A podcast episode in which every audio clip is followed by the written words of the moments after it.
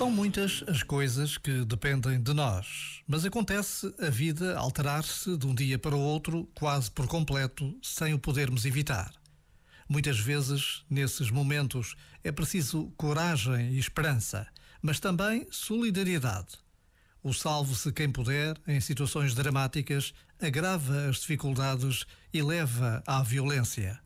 Pelo contrário, o respeito pelos outros é caminho para o entendimento e para a paz. Este momento está disponível em podcast no site e na app.